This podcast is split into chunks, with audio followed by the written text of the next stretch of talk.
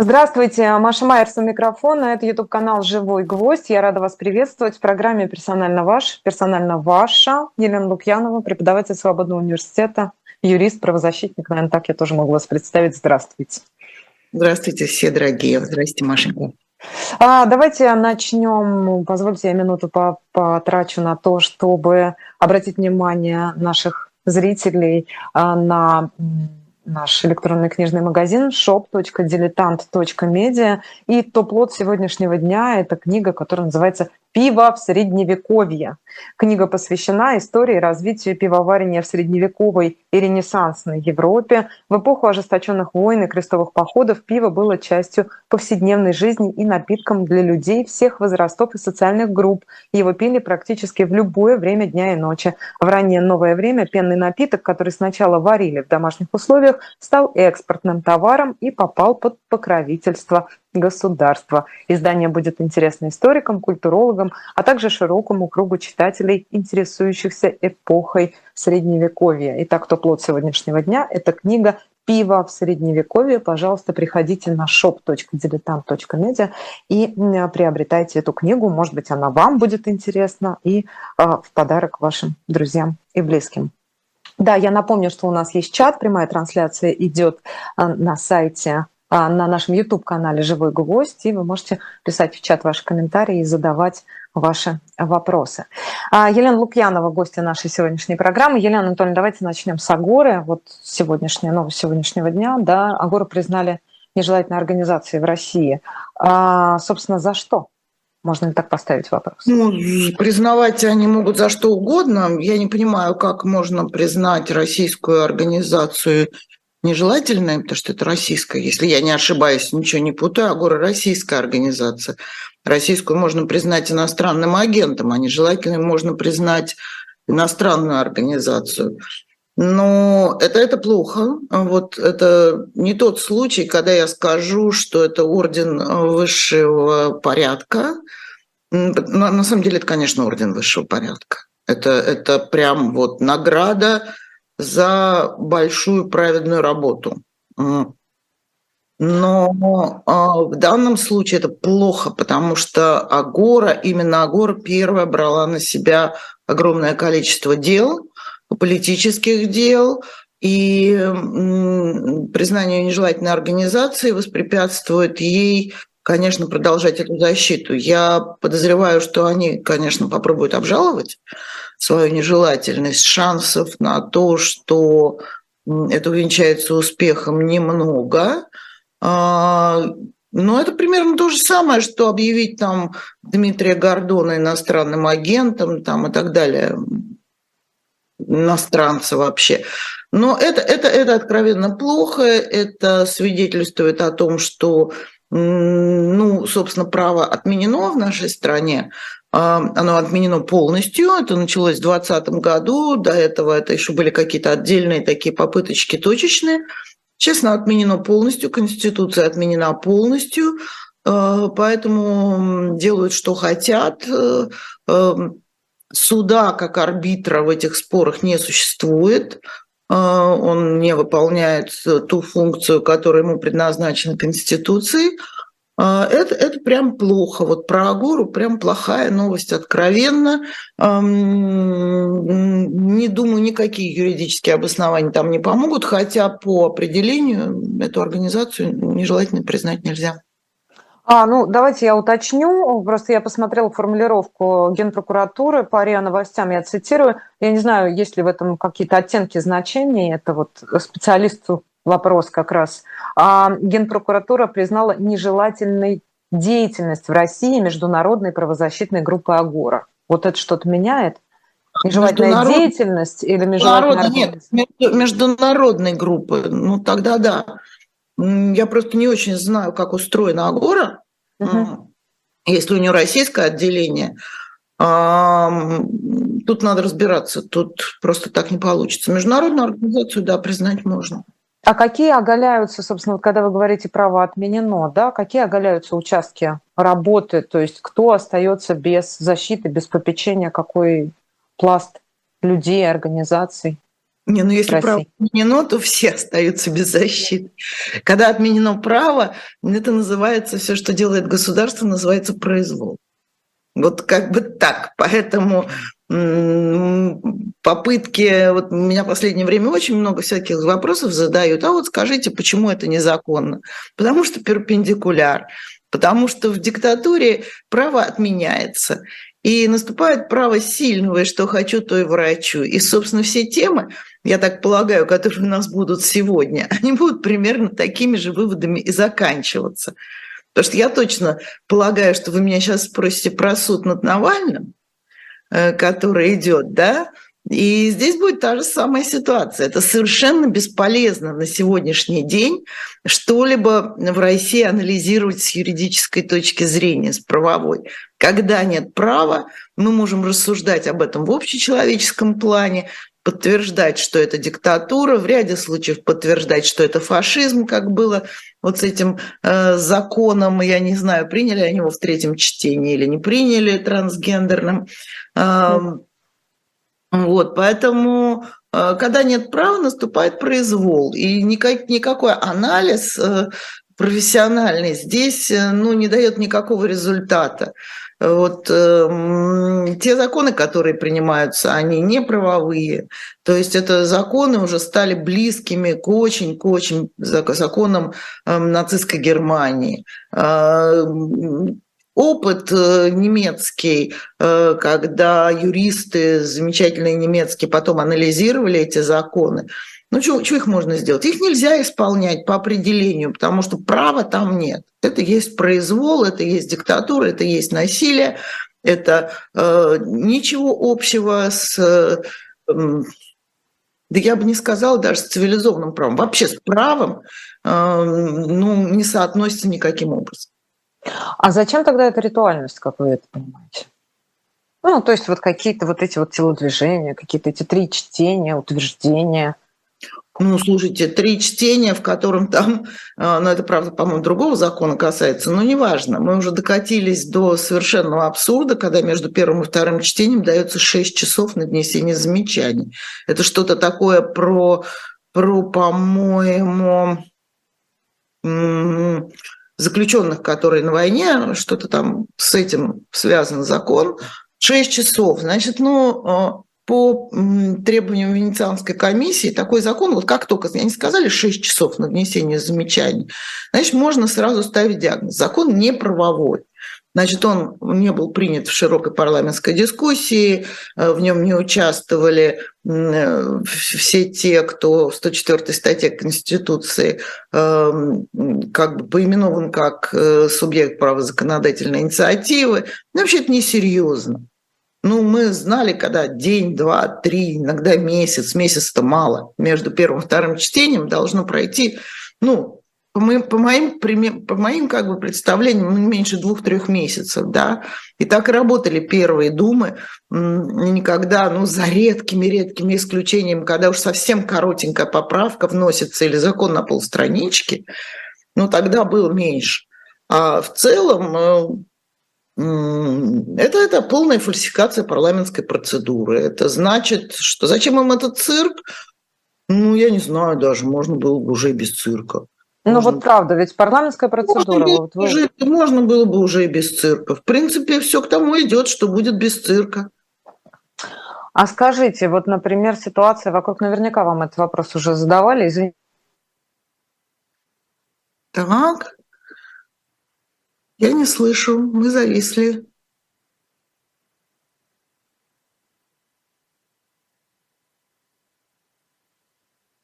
И, в общем, кому бы это мешало? То есть можно просто вот отменить это методом игнорирования права Маш, вот, в случае, когда речь идет там, о такого рода Маш, организации. Маш, не было слышно, был завис. Вопрос а, завис. Я, я спросила вас о том, что вот парламентская процедура, вы говорите, но такие организации, как ЧВК, они по-прежнему находятся вне правового поля, и, в общем, как бы даже никому особенно не нужно их легализовывать. Вот такая форма существования, она, в общем, при, приемлема в современной России? Ну, в современной России приемлемо все. Поэтому, честно говоря, я ведь лет 10 назад уже ходил проект закона о частных охранных компаниях, о частных военных. Как-то его не пускали. Когда государство отказалось от права, первое, это значит, что можно все. Второе, когда государство реально не управляет, то тогда возникают вот такие ситуации. Тогда тоже можно все. То есть то, что мы сегодня видим в просторах Российской Федерации, начиная там от того, как проводится эвакуация с левого берега Днепра на территории, с территории, которые находятся э, под оккупацией России, которые якобы к ней присоединены, до того, что происходит в Белгородской области, до того, что происходит с призывом э, и, и так далее, это все свидетельствует о том, вот нам кажется, ужас, ужас, ужас. А это государство действует не так, государство не может управлять, оно э, изначально построило себе такую систему, которая не, не рабочая. Вот эта вертикаль, она не рабочая. И, честно говоря, если бы не война, я бы сейчас сидела, потирала лапки и говорила, мы вас предупреждали, ребята, мы все это вам говорили, а, государство – это колосс на глиняных ногах, работать оно не сможет, она однажды споткнется, трещина по глиняной ноге пройдет, и вся эта конструкция, извините, полетит тартарары. Вот, э, собственно, она летит, потому что в условиях рисков, обострений, чрезвычайных ситуаций, войны, это государство уже совсем работать не может. Оно и в мирное это время работало плоховатенько худо-бедненько, потому что неправильно выстроена система государственного управления, неправильно разграничены полномочия между органами, нет арбитра в виде суда, нет сменяемости власти. Это не рабочая модель. Это модель, а, которая по мере того, как она продолжает жить, нуждается все больше защите само, самой себя, эта модель, да, силовой защите. И мы на протяжении 20 лет последних последовательно наблюдаем как э, вот эта защита по мере потери управляемости кусочком, как э, выстраивалась защита того, чтобы эту власть удержать. Вот, собственно говоря. А поэтому, ну, о чем мы говорим? А, то, что существует э, эм, это, это фактически state. Государство, которое не может охранить свою границу, защитить своих граждан, а, установить нормальные, удобные правила для жизни, да вообще какие-либо правила. Вы что думаете, вот те законы, которые Государственная Дума принимает, они будут исполняться должным образом, так как Государственная Дума задумала? Нет. Нет, отнюдь. Там точечно, рандомно мы увидим, как эти законы будут выборочно при... применяться к тем или иным людям. Но в целом по стране все эти штуки-дрюки вакандриасы, они, они работать, в общем-то, в полном объеме не будут. А какие там создают проблемы там лично для Владимира Путина? Ну, то есть в том плане, почему я об этом спрашиваю, потому что казалось, что а, отмены или упрощение, скажем так, ручной режим, в который переведена вся деятельность всех юридических органов, судов, и вы совершенно правильно говорите, что право отменено, по идее, с точки зрения управления, должно упрощать им политическое, решение политических задач. Но в такой большой, огромной стране невозможно управлять вручную. Невозможно. Mm. Это вот именно в этом и состоит э, первая проблема, э, которая, первая ошибка, которую они сделали, это концентрация огромного количества полномочий в одном центре. Вот вспомним там начало 2000-х, вспомним там, по-моему, это даже 2000 год, указ о полномочном представителе президента в федеральных округах, когда страну вместо субъектов федерации нарезали на федеральные округа. От чего? От того, что огромная концентрация полномочий, то есть она и была изначально заложена в Конституцию, но ей можно было пользоваться, можно было не пользоваться. Путин решил пользоваться. Это огромная концентрация. Потом еще отнимать начал, увеличивать. Все, все сводить в одни руки. Пришлось нанимать этих несчастных полномочных представителей, потому что многорукий Шива он только так мог кое-как управлять. Тоже не хватает. Но это, это абсолютно неразумно, это абсолютно неработающая модель. Ручное управление всегда дает сбой, ручное управление всегда э, э, чревато очень серьезными ошибками, именно потому что оно ручное. Именно поэтому в мире придуманы процедуры, именно поэтому в мире придуманы противовесы, чтобы избежать этих ошибок и чтобы избежать вот этого отхок ручного управления, чтобы выстроить систему так, чтобы какие бы ни были проблемы, экстренные ситуации, стихийные бедствия, наводнения, чтобы система могла работать в любых ситуациях. А здесь этого не было сделано, поэтому ручной метод э, в 21 веке как-то не катит. Ну, просто это позволило действительно сконцентрировать власть и, в общем, эту власть удерживать на протяжении уже практически четверти века. И мало кто сомневается, что в 24-м а, году этот ярлык на царствование он будет пролонгирован. Маш, давайте там, понимаете, вот то ли шаг, то ли и мир, и сейчас что будет в 24 году, вовсе не зависит от того, сколько власти они в своих руках сконцентрировали. Наоборот, сейчас от, откровенно видно, Раньше это видели специалисты, сейчас это стало видно всем, и с каждым днем видно все больше и больше, что страна неуправляема. Поэтому давайте это так еще далеко, 24 год.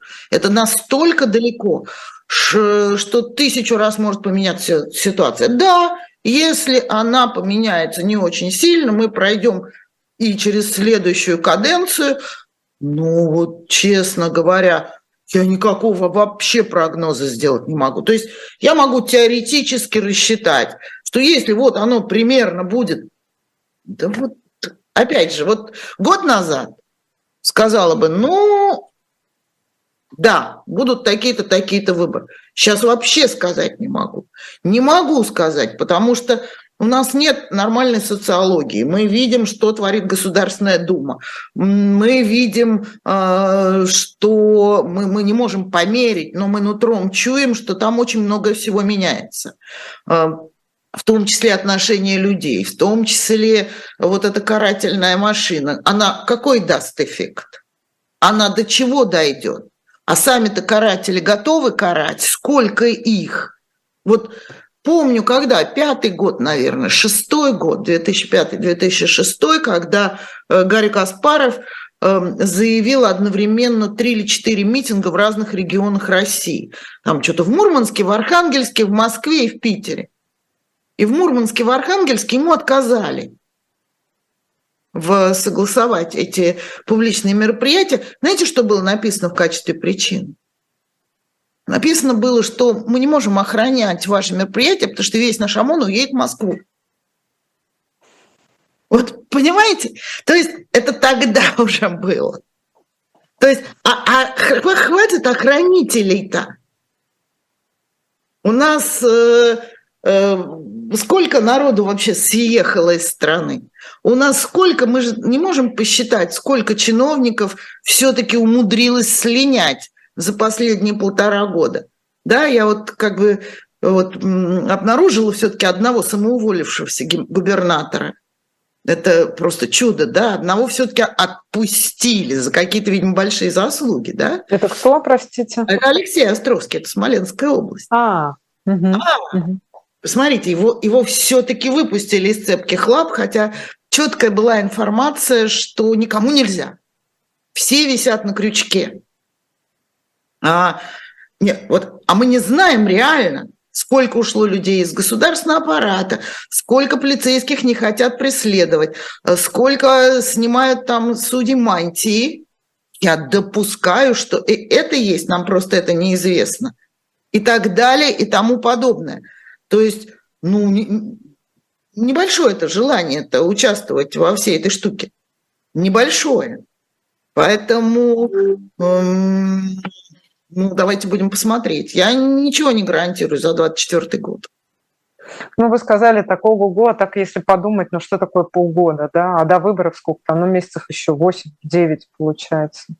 Общем, я вполне, в, этих, в, этих, э, в прошлом в этих, э, в этих сроках уже вполне можно было устроить какие-то прогнозы, рассуждать о преемниках и прочее. Сейчас уже даже этого делать невозможно. За две недели, наверное, будет еще непонятна полная картина того, что нас ждет. Да, я вот сейчас бы прогнозом бы на месяц вперед бы не занималась. Да. К Алексею Навальному объясните все-таки хотя бы по формальному признаку, что именно происходит сейчас во Владимирской области? Ну, по формаль, формальных признаков никаких нет. Мы можем фиксировать и констатировать только одно, что экономические обвинения сменились политическими. А, видимо, учтен опыт Михаила Ходорковского, которого 10 лет мучили, но все-таки потом отпустили и, видимо, потом сильно пожалели. Да, вот у нас, по-моему, день рождения у Алексея Пичугина, да, сегодня? Не буду врать, не знаю. Как человек, который, который остался в заложниках отдела ЮКОСа, и 20 лет он уже находится в тюрьме. 20 лет у него пожизненное заключение. Но это были экономические дела. Спорт был политический, а дела были экономические. И первые суды и приговоры Алексея Навального, они что же были экономические? Типа он не политик, он просто мошенник, да, при том, что по его делу э, Европейский суд вынес решение о том, что э, Пакиров лесу и по всему его судили, как там было сказано, сейчас попробую точно сформулировать, э, судили за действия практически неотличимые от обычной хозяйственной деятельности. Угу. Европейский суд сделал по его предыдущему приговору, собственно, в котором заменено было наказание с условного на реальное, он четко высказался, что и там-то ничего не было. На самом деле это был обычный спор хозяйствующих субъектов. И не более того, никакой уголовной ответственности, никакого мошенничества. А что такое мошенничество? Это э, хищение э, имущества путем обмана или злоупотребления доверия. Да? Это любимая, конечно, статья наших правоохранительных органов. Она очень старенькая, у нас из советского нашего прошлого пришла. Она не э, уточнена всерьез, там к ней уже куча частей при приписали, в отличие от того, что было в Советском кодексе. Но тем не менее, на самом деле это, конечно, статья абсолютно липовая, по которой, э, ну, черти чего делают в нашей стране. Отнимают бизнес, убирают конкурентов, э, конкурентов не обязательно экономических, конкурентов политических, конкурентов на должность. То есть, не помню, рассказывала я вам или нет, но однажды я пришла в прокуратуру ЦАО, мне нужно было одно дело переснять. И там такая комната большая-большая, метров пятьдесят и метров шесть потолок. И вот эта комната, в которой я на какой-то тумбочке со своим ксероксом приткнулась, была от пола до потолка по всему периметру завалена уголовными делами, и у всех была одна и та же статья. Вот это 159-е мошенничество. Ну, 159-е, 160-е, как у Ходорковского, да? А это вообще 160-е присвоение или растрата. Это, это была, по-моему, статья 47 или 48 года, когда кладовщик, отсыпавший себе там уголька э, для своей печурки, вот его за это судили. Или там кассир, когда в условиях дефицита выбросили где-то по, на поблизости импортные сапоги, брал денежки из кассы, бежал в очередь, покупал себе и не успевал до закрытия или до прихода проверки внести свои деньги, да? Это вот, вот про это статья, а не про, не про то, что компания понимаете ли, украла всю нефть, которую добыла, причем неизвестно, где украла, неизвестно, куда дела, и, и, и так далее. И, и кого при этом она обманула или где потерпевшие. Потерпевших же не было. Вот, вот, это, это, вот это вот тянется оттуда. Я специально анализировала эту 169-ю, но 159-я – это вообще притча во языцах. Да, 159-я статья – чистом виде, как ее следует применять э, на самом деле, эм, ну, допустим, к вам подходит, у вас там нет билета на самолет, или вы не можете реализовать какую-то важную для вас услугу, к вам подбегает человек, говорит, заплати денег, я там вам сейчас сделаю, ты наивно отдаешь ему деньги, он исчезает все с концами. Вот это мошенничество путем обмана и злоупотребления доверия. А вот это все остальное, это, это полная ерунда. Это полная ерунда. А, значит, Навальному начали инкриминировать э, политические статьи. А, организация экстремистского сообщества с целью возбуждения вражды по отношению к олигархам – это очень смешно. Если бы это не было так грустно, то это было бы очень смешно. А, потому что это, конечно, чудовищно неграмотно. Одно видно, у Ходорковского было два дела, потому что начали это с малого, потом поняли, что нельзя отпускать, потому что политический противник. И устроили второе дело. А тут уже настолько обостряется, видимо, ситуация, настолько это все страшно. А что будет, если выйдет Навальный? И вот они начинают ему накручивать э, сроки, причем, если я не ошибаюсь, там 100, 196 томов, по-моему, или что-то в этом mm-hmm. роде, нарушены все процедуры уголовно-процессуальные, то есть нет нормального ознакомления с делом, ничего нету. То есть это опять фикция совершенно суда. Это судилище, это расправа, это никакой не суд, э, но хотя бы э, мы и так понимали, что он политический заключенный, но теперь у него статьи политические. А какая функция отводится адвокату в настоящий момент? Что он может делать? Ну, адвокат будет делать все, что он может. Во-первых, там не один адвокат, и эти адвокаты очень квалифицированы. Все, что может делать адвокат, ну, для, начиная со связи с внешним миром, даже это единственное, что осталось. Но и в этом сейчас адвокаты достаточно сильно, Алексей, ограничены. То есть, ну, были всякие штуки. Адвокатов тоже постепенно ограничивали даже вот в этой функции связи заключенного э, или там обвиняемого с внешним миром. То есть, когда начали ставить там э, стекла с прорезью, куда пролезает один лист бумаги. Там. И такое, и такое есть. Э, то есть это, это длящийся процесс, он действительно с 2003 года постепенно нарастает, нажим на адвокатуру и ограничение права на защиту нарастает, но адвокат, вот тут же все равно, чьи нервы дрогнут в том же самом суде. Э, какое количество адвокатам будет представлено доказательств или аргументов, где судья начнет уже совсем себя поджаренно чувствовать. То есть он начнет думать о завтрашнем дне, что мне за это будет, и чьи нервы выдержат. И это это тоже такой процесс. У нас, конечно, нет нормальной состязательности в суде э, между обвинением и защитой. Э, у нас в основном процессы в пользу, они носят обвинительный уклон, собственно, в этом и состоит, да, что у нас многие суды копипастят фактически обвинительные заключения со всеми ошибками и знаками препинания – со всеми чудесами этого обвинительного заключения. Но э, тем не менее, тем не менее, это все равно поединок в той или иной степени. Поединок, в том числе психологический, потому что судьи не идиоты. Они тоже чувствуют обстановку, и они понимают, что в Уголовном кодексе в российском есть глава, которая называется «Преступлением против правосудия». И весь их чудовищный кошмар, который они творят – принципе есть преступление против правосудия. Все нарушения процедуры есть преступление против правосудия. Кто кого? Как бывает. Ну, думаю, что в этом случае э, судья особенно специальный поставлен э, с, с выдержкой и уверенный, что ему за это ничего не будет. Будет.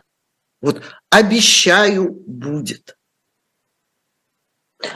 А вот на прошлой неделе мы видели две истории, в которых зазвучал даже сдержанный оптимизм. Хотела вот у вас спросить, является ли это как раз свидетельством того, что поджаренные судьи, в общем, способны принимать и более адекватные решения, чем мы от них ждали. Это приговор Чанышевой и приговор Кольцову. В обоих случаях там было по 18, по-моему, Чанышевой было 19, потом 12 лет, а получила она 7. И по Кольцову было 19, получил он 6. То есть и интонация сводилась к тому, что, в общем, неожиданно даже, в общем, и мало как-то даже это и странно. Вот это что за история? Как вы понимаете эти ну, я приговоры? Не считаю эту историю хорошей или как-то как, как, каким бы то ни было образом обнадеживающей. Это не, те же самые неправосудные приговоры, э, это люди, вина которых абсолютно ни в чем не доказана, это сфальсифицированные уголовные дела, но суды не всегда идут за сроком, предлагаемым прокуратурой обвинения. Далеко не всегда.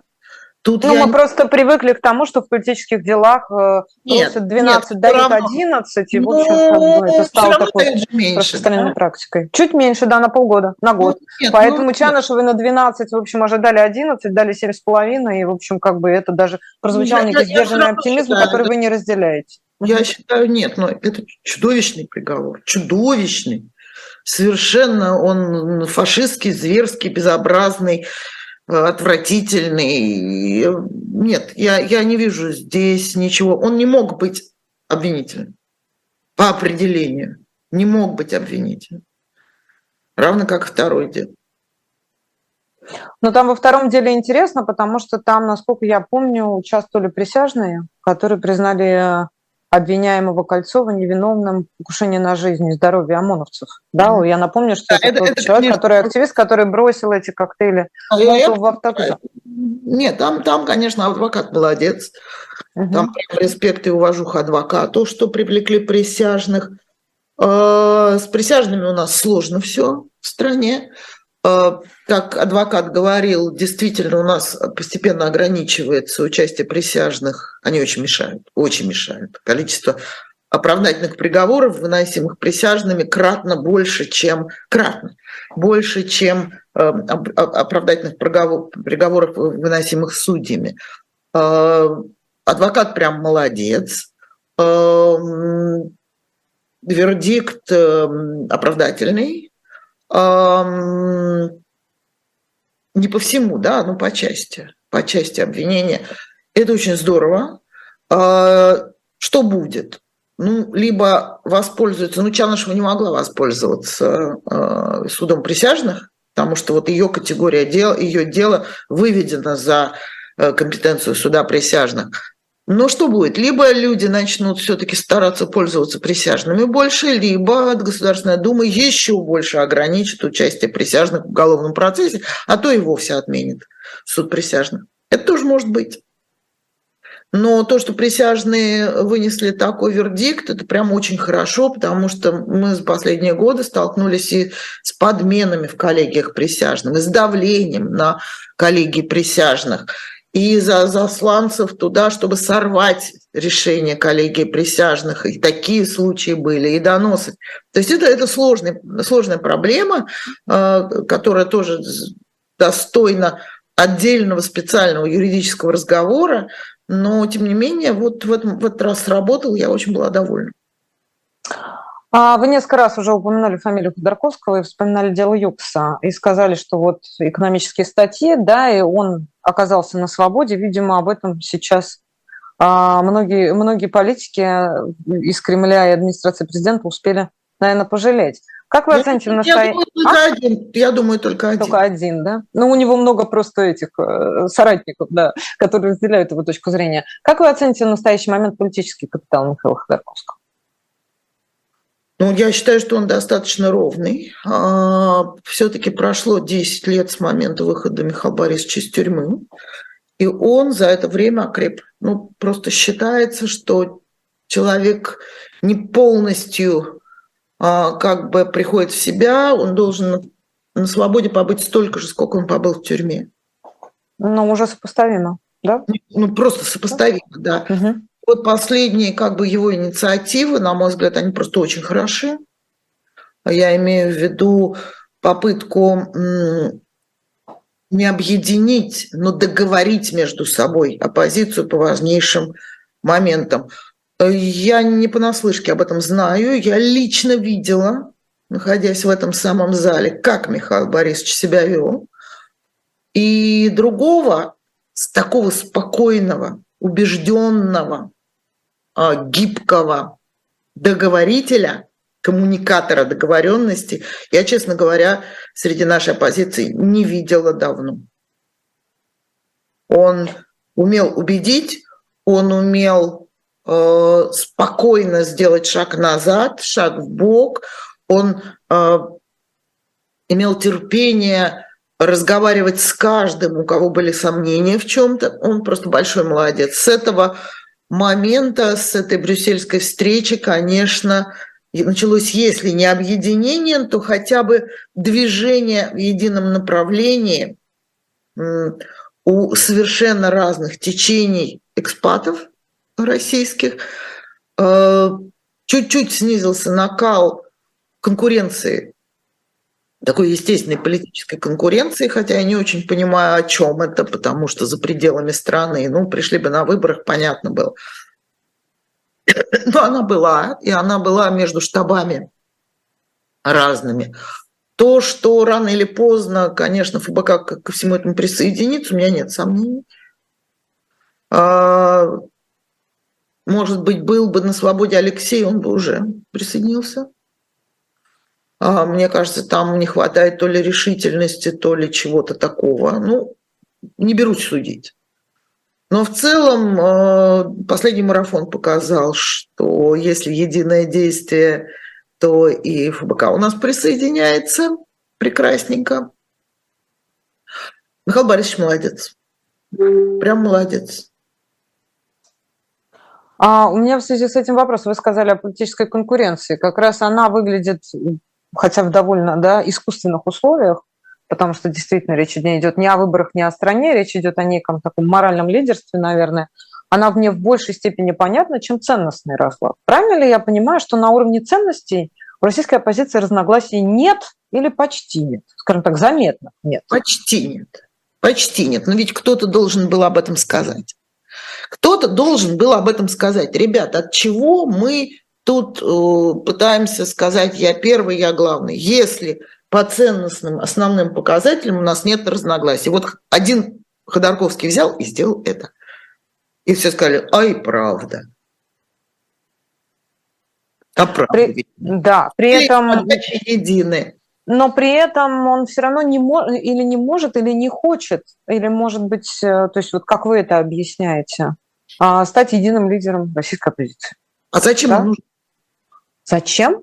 Не, ну вообще не нужен. Это э, правильно он совершенно все делает. Здесь не нужен... То есть лидер не нужен российской оппозиции? Лидер группы... То есть нам Тихановская не нужна?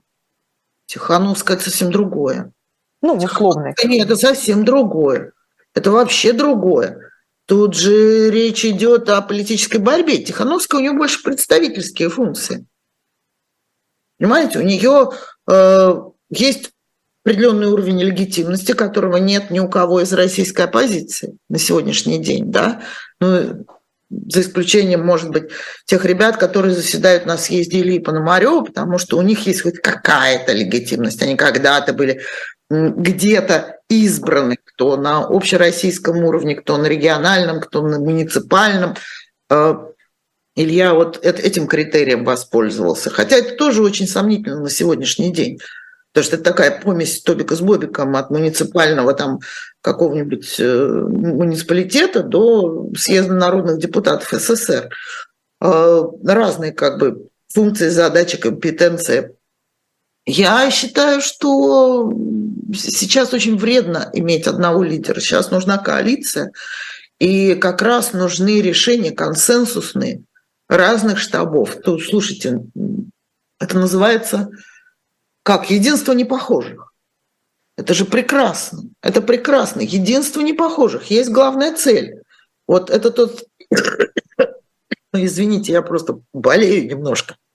Это та самая присказка про веник, который поодиночке поломать легко, а все вместе очень трудно. Я, я, я не вижу нужды в лидере. Координатор, один из. Нет, я считаю, что коллегиальный орган лучше всегда. Какой у него это может быть... как раз не совпадение с ФБК. У них есть лидер. И они считают, что никто не может сравниться с этим лидером. Это тоже неправильно. Лидер, э, у которого нет альтернативы, у него рано или поздно сносит башку. А какие функции может выполнять вот эта коллегия, если она все же будет образована? Ну, за исключением, насколько я понимаю, один из, э, один из вопросов повестки как раз брюссельской – это коммуникация с европейскими политиками, с европейскими чиновниками, с Европарламентом.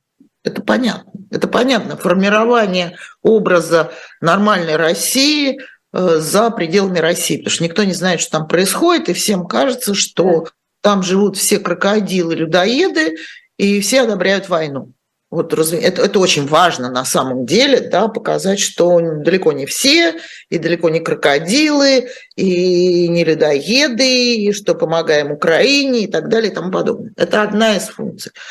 Но ведь смотрите, сейчас очень многие штабы э, взялись писать переходные законы. Это важно. Это, это очень важно. Вы, это насколько я знаю, важно. да, сторонник этой идеи. Это активно. очень важно. И э, все идут в разнобой. Но, на мой личный взгляд, надо вот этот разнобой принести в, в, в один котел чтобы мы видели, сколько у нас, и чтобы не делать одну и ту же работу 10 раз, чтобы по каким-то спорным вещам э, тоже научиться договариваться. Вот э, там э, разногласия, которые сегодня есть, это методы борьбы, да, мирные или вооруженные. Вот сейчас идет выработка позиции, очень непросто идет со своими аргументами э, в меняющейся ситуации, э, идет э, вопрос об этом. Право на оружие – вот такая вещь. Эм, по европейским стандартам нет, по американским стандартам да. Одни говорят, а чем мы хуже, а почему мы так не доверяем нашим гражданам, да, оружия в обороте очень много и так далее и тому подобное. Он Фейген сторонник смертной казни. Я, например, категорический противник, как и весь Европейский Союз. А, вот по таким вещам надо договариваться. Плюс, чем больше мы сделаем переходных законов, переходных законов. Это конституция, это ладно, это большой спор.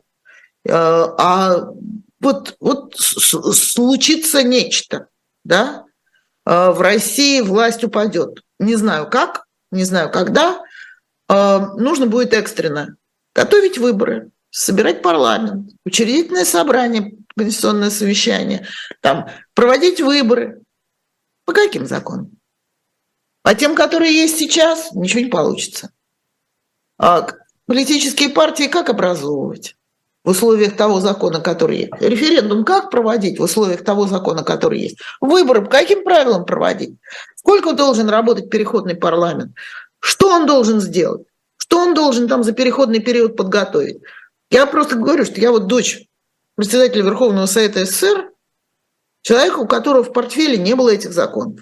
И потом депутата первых э, созывов Государственной Думы которая пришла на пустое место, и ей пришлось создавать заново все. И в портфеле ничего нет. И а каких... списать, списать ни у кого нельзя, подглядеть там что-нибудь такое. Нет, Для так того, это не работает. Хорошо есть... и качественно списать, во-первых, опыт очень разнообразный. Во-вторых, его все равно нужно адаптировать к нашей стране. Нет похожих стран. Нет, нет ни одной одинаковой страны с одинаковыми условиями, с одинаковыми традициями, с одинаковым политическим и конституционным опытом. Поэтому опыт-то есть, и списать есть откуда. Но ведь надо четко поставить диагноз, откуда списать. Какой, чей опыт для нас приемлем больше, какой меньше, что можно отсюда взять, а что можно отсюда взять. И вот это все надо готовить, и это на самом деле очень интересная работа. И попытка саккумулировать все эти усилия, чтобы завтра не говорили, а вот мы Конституцию написали, и мы написали.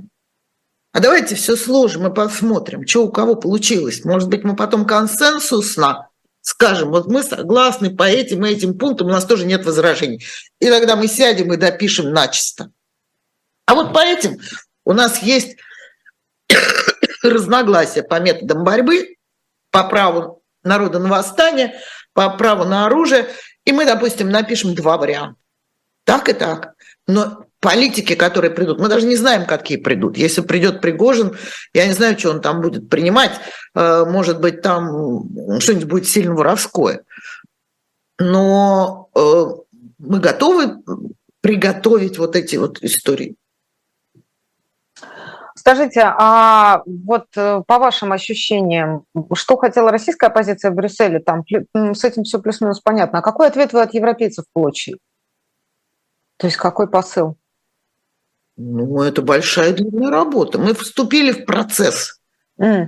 Мы mm-hmm. как бы создали некую площадку. Э, европейцы не слушают отдельных людей. У них они выслушивают позицию какой-то организации, какой-то институции. Обязательно. То есть отдельный человек это еще не это маленькая точка зрения. А поэтому а, все, что происходит с Евросоюзом, ну, оно происходит. Оно происходит постепенно, тем более, что в Евросоюз входят очень разные страны. Одни из них э, граничат с Россией, допустим, и с Белоруссией. У них одно законодательство, и оно достаточно тоже людоедское по отношению к россиянам, но это людоедство можно понять. Вот у них граница, и за ней варварская воюющая страна. Да? А, и вот этот вот, но создать представление отличие от того, которое сейчас распространено, что там все людоед, я думаю, получится. А, Елена Анатольевна, не могу не спросить, а какое у вас отношение к формированию типа РДК? Вот с этим явлением что делать? Ну, оно есть. Во-первых, его нужно принять как явление, да, и начать думать, что с этим делать. Потому что это элемент гражданской войны, безусловный, безусловный. А, РДК именно показала э, Подождите, там же их два. РДК – это русский добровольческий комплекс, это националисты, да? Есть еще Легион Свободной России, да? Ну да, они то ли аффилированы с Пономаревым, то ли нет, я так до конца Но не они понимаю. в Пономареве, они аффилированы или не, не, не аффилированы со Сбройными силами Украины. Вот это интересно, да? Угу. Вот это важно. С Пономаревым, не с Пономаревым, это, это, это не в этом дело. Есть люди, которые с оружием в руках, как и полк Калиновского, э, белорусский, воюют на стороне Украины. А, какие цели они ставят? Э, ну, во-первых, показать, что и на стороне Украины русские воюют. Они не просто воюют на стороне Украины, они заходят на территорию Белгородской области и устанавливают там свои какие-то временные ну, да, а, военизированные, я даже не знаю, как это назвать, какую-то свою временную военизированную, краткосрочную военизированную власть наверное. Так. Ну а что делать, если государство не управляет э, самим собой, не может охранить собственную границу на территории той же Белгородской области? Что делать? Потихоньку этого государства отнимать территории и устанавливать на, ней, на них нормальную власть. Вот их позиция. Что с этим делать, я не знаю. Будем смотреть. Это элемент сегодняшней действительности. Мы не можем его игнорировать не можем игнорировать, но и как его учитывать тоже не очень понятно. И даже надо, не очень понятно. надо думать, надо думать. И я уже говорю, что это как раз еще один признак failed state, несостоятельного государства.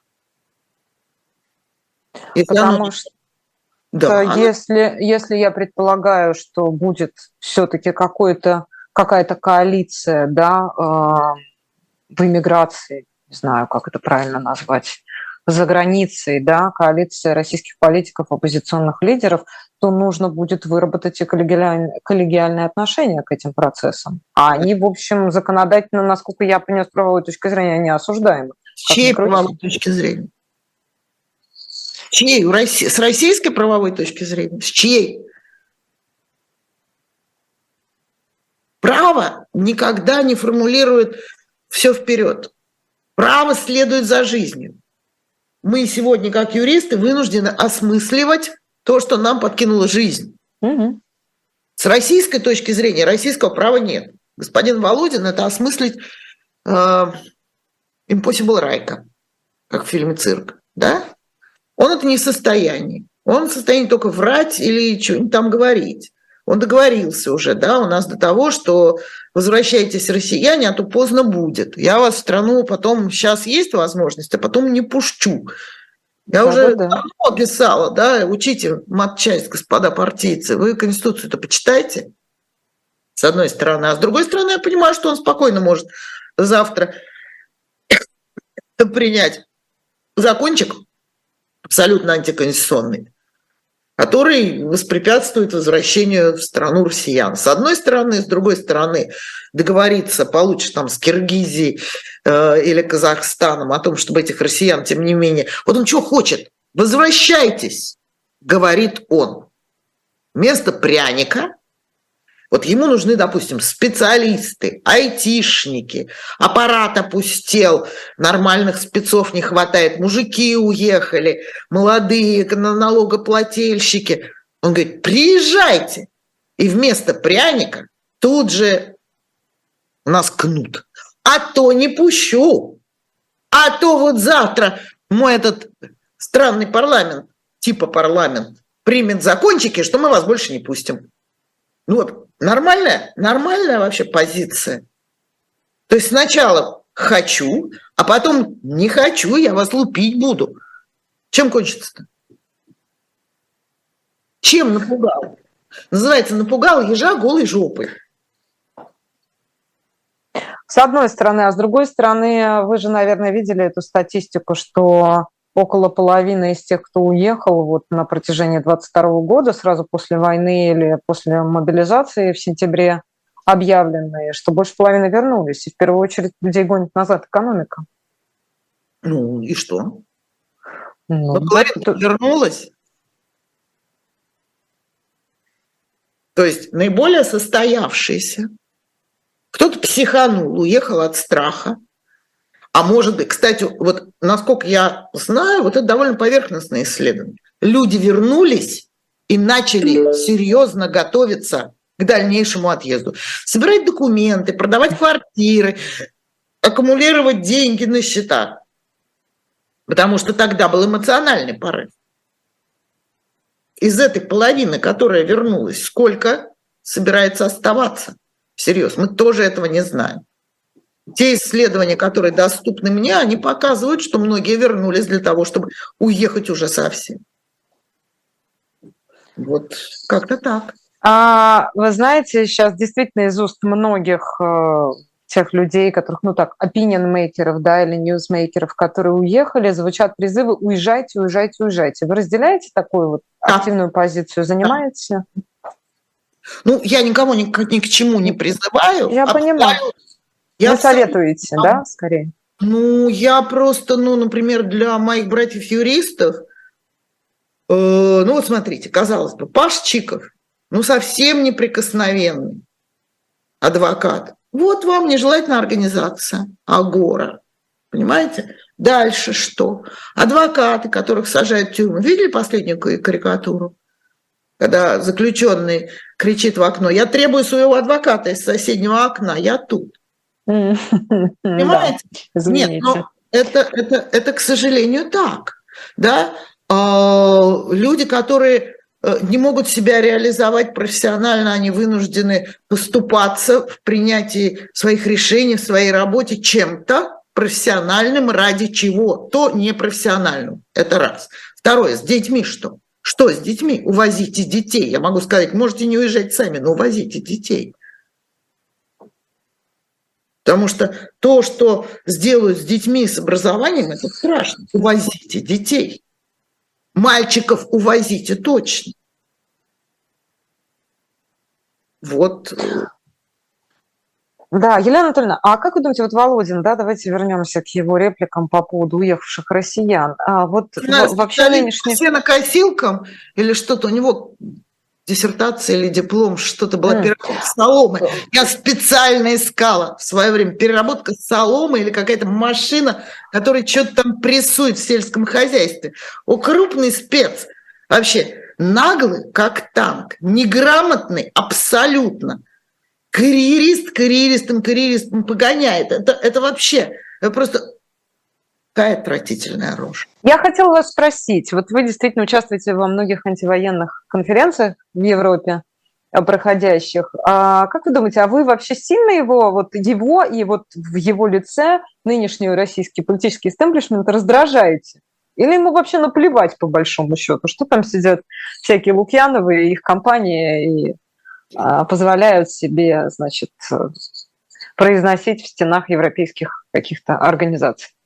Ну, во-первых, я работаю как эксперт, и поэтому я стараюсь аккуратно выражаться. К Володину у меня, правда, ну вот, э, ну, очень... Если уж есть кто-нибудь из современных политиков, где у меня есть эмоции отрицательные, так это вот он. Ну, потому что он просто двоечник, Калышник вообще просто неуч, наглый, хамский. И, будучи дочерью спикера, мне уж ну, совсем противно видеть, как он э, эту, эту роль э, выполняет, да? ну, совершенно отвратительно. А, я не знаю, колышет его или не колышет, он читает или не читает. Э, я не знаю. В общем, э, хорошее профессиональное мнение, озвученное публично, но всегда неприятно не о чем, которых поймали на, на двоечничестве. А, да, мне, собственно, все равно, колышет это их или не колышет. А на конференциях я все-таки стараюсь выступать как эксперт, а не только как деятель антивоенного, антивоенного комитета российского. Поэтому все равно мне. Моя задача фиксировать, анализировать, вот сегодня анализировать стало нечего, потому что Россия отказалась от права, но фиксировать мы все равно все это должны. Никуда не денешься. Потому что однажды я выступлю в роли, ну, это, конечно, у меня мания величия, Густава Радбруха, э, mm-hmm. юриста, которого э, он вынужден был бросить работу в Министерстве юстиции, отлучен был от образования во время войны, а потом вернулся в Германию написал свои знаменитые работы э, о законодательстве Рейха. Ну вот как-то так. Да? А у вас есть какая-то методология, как вы фиксируете? Ну да, у нас же все в книжках, в общем, написано. То есть вы фиксируете, а потом это превращается в сборники, эти сборники... Нет, это при, при, есть методика, есть... Мы, мы же задумались сейчас о переходном правосудии. Угу. Да, это как раз все туда. Угу.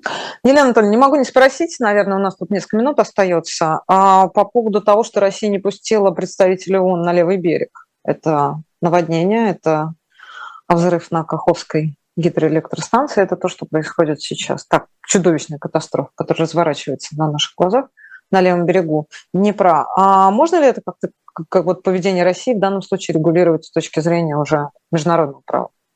Может добиться Видите, через какие-либо механизмы, чтобы Нет, туда пустили... словами отвечу. О. Боевые комары. Боевые комары, не бизнес с боевыми комарами. Ну вот, ну вот, э, вот как? Ну, а, другой вопрос, другой вопрос, что позиция Зеленского и ряда стран о том, что система безопасности мировая в лице ООН требует изменений серьезных, требует модификации серьезно, это да.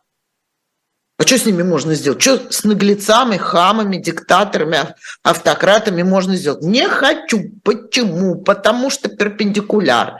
И на атомную станцию с трудом пустим, э, и на левый берег не пустим, потому что сами знаем, что у нас там бардак, и трупы плавают. В отличие от правого берега, где все, все население Украины бросилось спасать. Вот и все. А были бы ресурсы. А что, а что можно сделать? Ну, вот какие, какие могут быть решения, даже в теории? Если бы захотелось принять какое-то жесткое решение, каким оно может быть? Никаких. Это, это говорит о недееспособности системы международной безопасности в лице ООН. Значит, не выработано механизмов принуж... принуждения. Да, Спасибо вам большое. Ну да, вот видите, я думаю о том, что действительно, как вся вот эта э, история, трагедия, которая разворачивается на наших а, с вами глазах уже больше года. Вот она вскрыла, то есть те проблемы, которые существуют не только там внутри Российской Федерации, но и в контексте международных отношений, которые действительно требуют пересмотра, наверное. Да. Настало время. Да. Правда? Да. Спасибо вам большое, Елена Лукьянова, преподаватель Свободного университета, наша гостья, персонально ваша. Спасибо вам за ваше мнение. Меня зовут Маша Майерс, и увидимся на YouTube-канале «Живой». Берегите себя.